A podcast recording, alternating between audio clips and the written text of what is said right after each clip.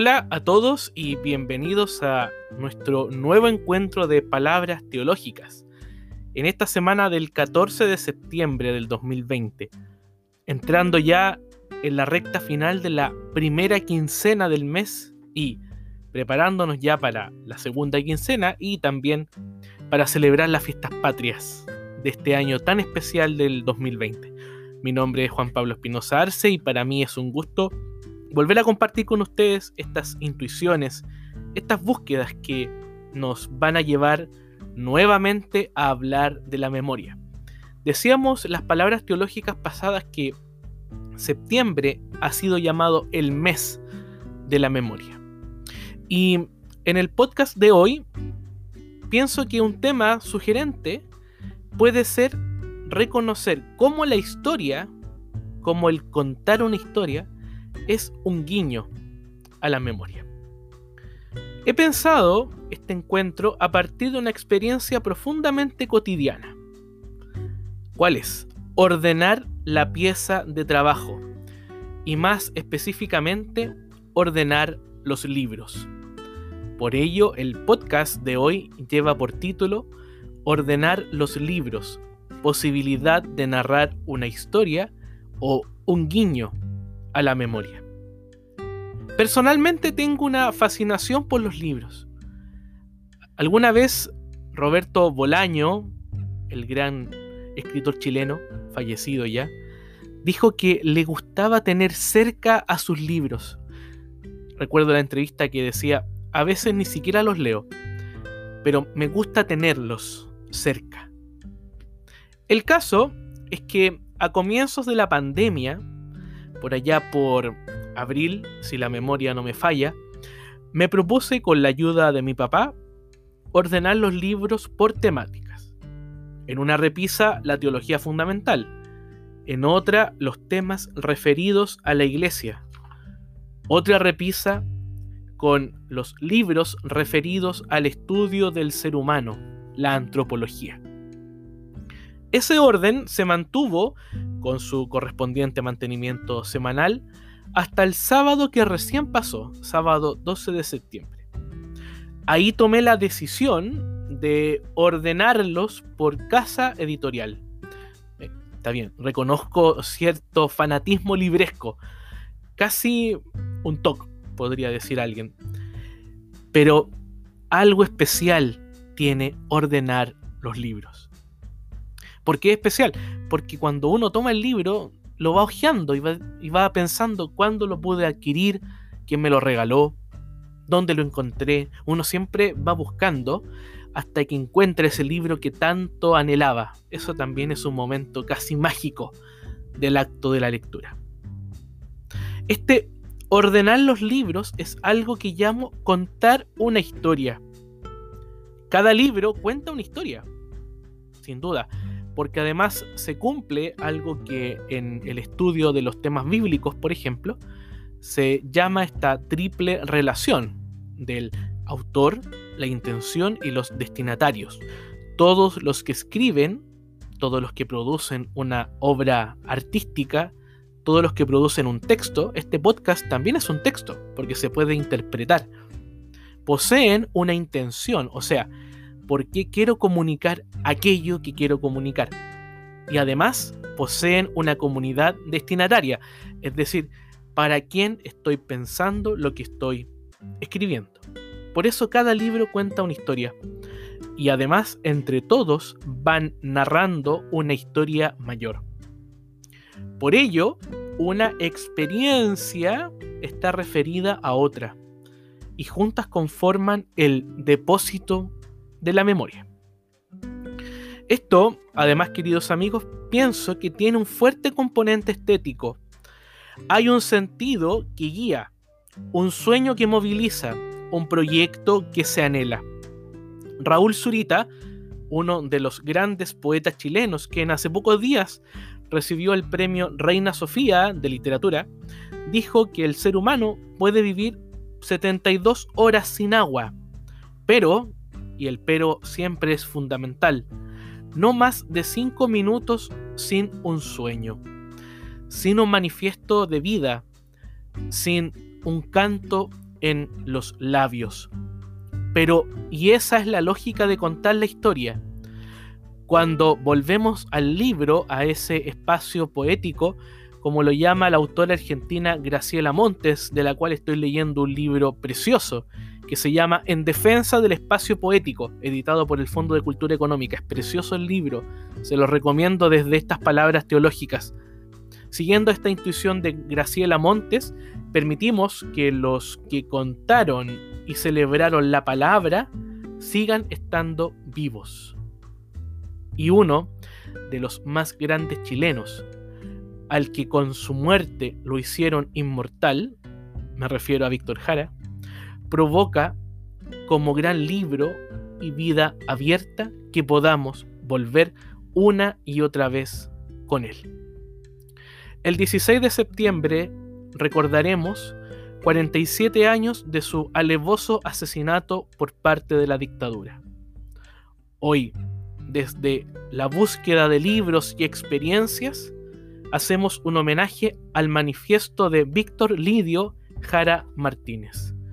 Los invito entonces a que podamos escuchar su bella composición Manifiesto, que es parte de su álbum de estudio póstumo, que se llama también Manifiesto, de 1974. Víctor murió el 16 de septiembre de 1973 y esta canción conforma la lista de este álbum póstumo llamado Manifiesto.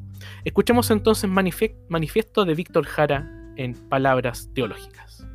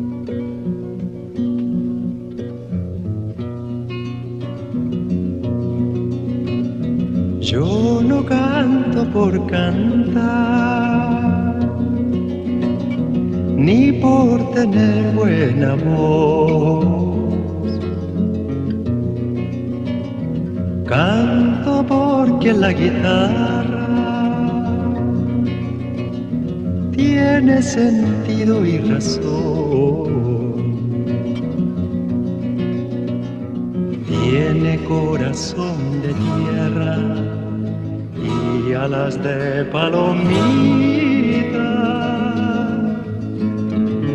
Es como el agua bendita, santigua glorias y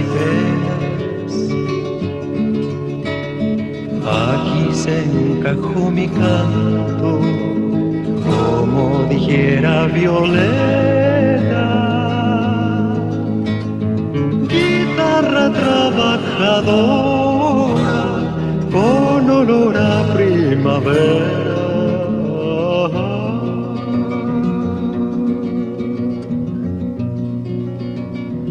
Que no es guitarra de rico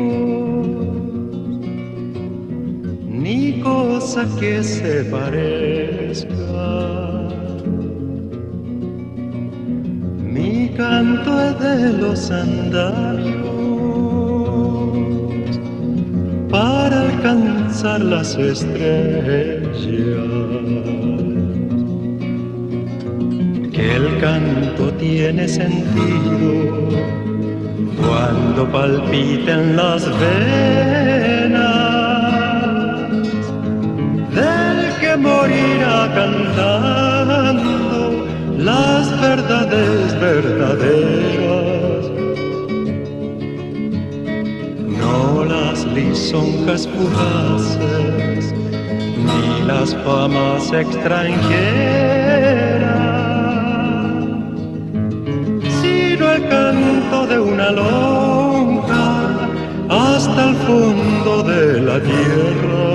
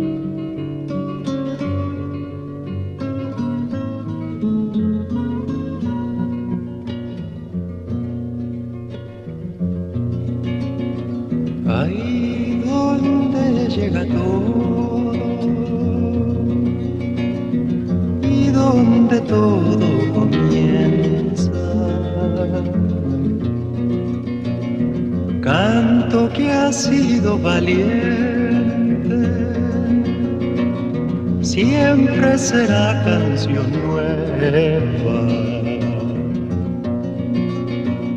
siempre será canción nueva.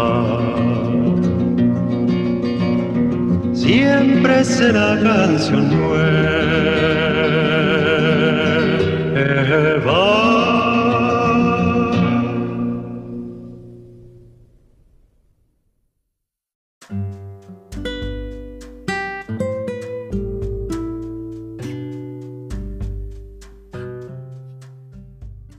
Ahí teníamos a Víctor Jara con Manifiesto, esta composición de su álbum del mismo nombre, Manifiesto, álbum póstumo del año 1974. Tiene sentido y razón, con corazón de tierra y alas de palomita. Será siempre canción nueva.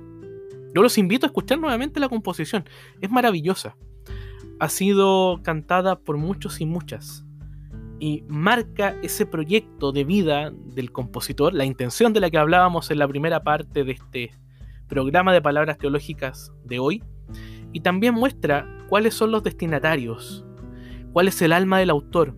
Eso es también interesante, queridos amigos, que podamos hacer el ejercicio de la lectura atenta y reconocer estos tres momentos, es decir, el autor, la intención y los destinatarios. Eso es la memoria, en definitiva. Ese es el espacio poético, el ordenar libros y reconocer la gran historia construida y reconstruida. Graciela Montes, la autora que estoy leyendo en este libro maravilloso de La defensa del espacio poético, indica que el arte poético lo que se construye, de viene la palabra poesía, poiesis, construir. Recuerdo también que Humberto Maturana habla de la autopoiesis, o sea, cómo la vida también se va desplegando, va apareciendo, se desarrolla. También la recomiendo leer a Humberto Maturana. Son estos grandes sabios y sabias de nuestras comunidades que mantienen viva la memoria de los pueblos. Un pueblo en definitiva sin memoria no es pueblo. Esta poesía, dice entonces Graciela Montes, se comprende como una red de resistencia. Es notable la expresión que ella utiliza. Pienso que el manifiesto de Víctor Jara tiene la resistencia como alma.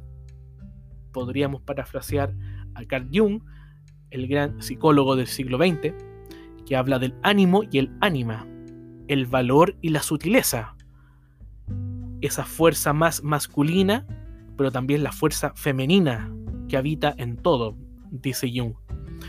Pienso también en esto en que Teodoro Adorno, un gran filósofo de comienzo del siglo XX, de una corriente filosófica que se denominaba la Escuela Crítica de Frankfurt, dijo que después de Auschwitz solo quedaba hacer poesía. Dice Graciela Montes, ese territorio donde están, se mezclan, se aparean, se prestan jugos, las historias que me contaron, las que yo a mi vez cuento, las que he leído y hasta las que me tengo prometido leer cuanto antes. Ese es el espacio poético. Esa es la resistencia. De alguna manera, el lenguaje poético nos ayuda a despertar aquello que está más escondido en nosotros y que desde esa lógica también nos ayuda a enfrentar esta aceleración a la cual nos ha condenado este sistema de producción.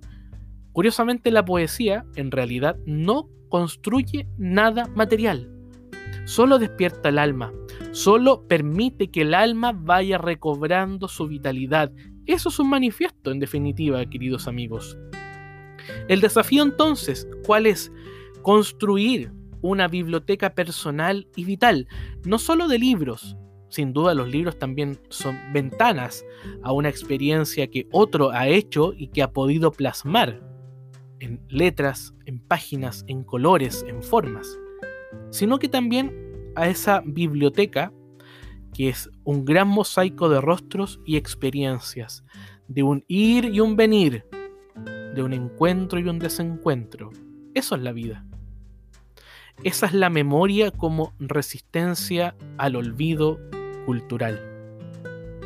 La poesía, lo místico, el alma, son espacios densos de otro tiempo, dice también Graciela Montes.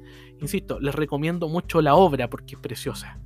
La creación y defensa del espacio poético de Graciela Montes, esta autora argentina nos abren a otra lógica. Quizás hoy y en tiempos de pandemia, la poesía sea el modo de reimaginar la humanidad, que avanza siempre hacia un futuro anhelado. Soy Juan Pablo Espinosa Arce y para mí ha sido un gusto poder compartir con cada uno de ustedes estas palabras teológicas.